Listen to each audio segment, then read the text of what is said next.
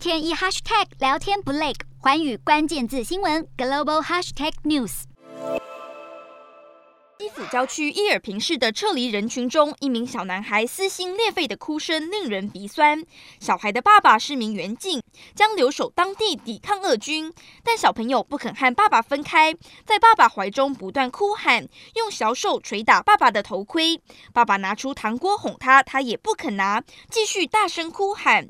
而尽管希望家人尽快逃到安全的地方，这位爸爸也紧紧地将孩子抱在怀中，不忍放手，因为这一。分离离不知道还能不能再相见，每一步都离家乡越来越远。这名小男孩刚越过边境，逃到波兰城镇梅迪卡。他一手拿着饼干，一手提着装了玩具的袋子，一边走一边哭泣。而在乌克兰西边城市利维夫扎波罗热一间孤儿院的两百一十五名幼儿和青少年，刚坐火车逃离了被战火攻击的家，准备搭乘巴士前往波兰。孩子们手牵着手，互相照应，完全没有哭闹或抱怨。这台游览。车载着约一百五十名孤儿抵达波兰边境，其中有许多还在襁褓中的婴儿。孩子们将在当地的学校礼堂稍作休息，之后还要搭乘二十个小时的巴士前往波兰其他地区。根据联合国儿童基金会数据，已经有至少五十万名乌克兰儿童，其中有些孤身一人越境进入波兰和其他邻国。联合国呼吁接收乌克兰难民的各国对无人陪伴的儿童进行识别和登记，以防他们。遭到绑架和剥削，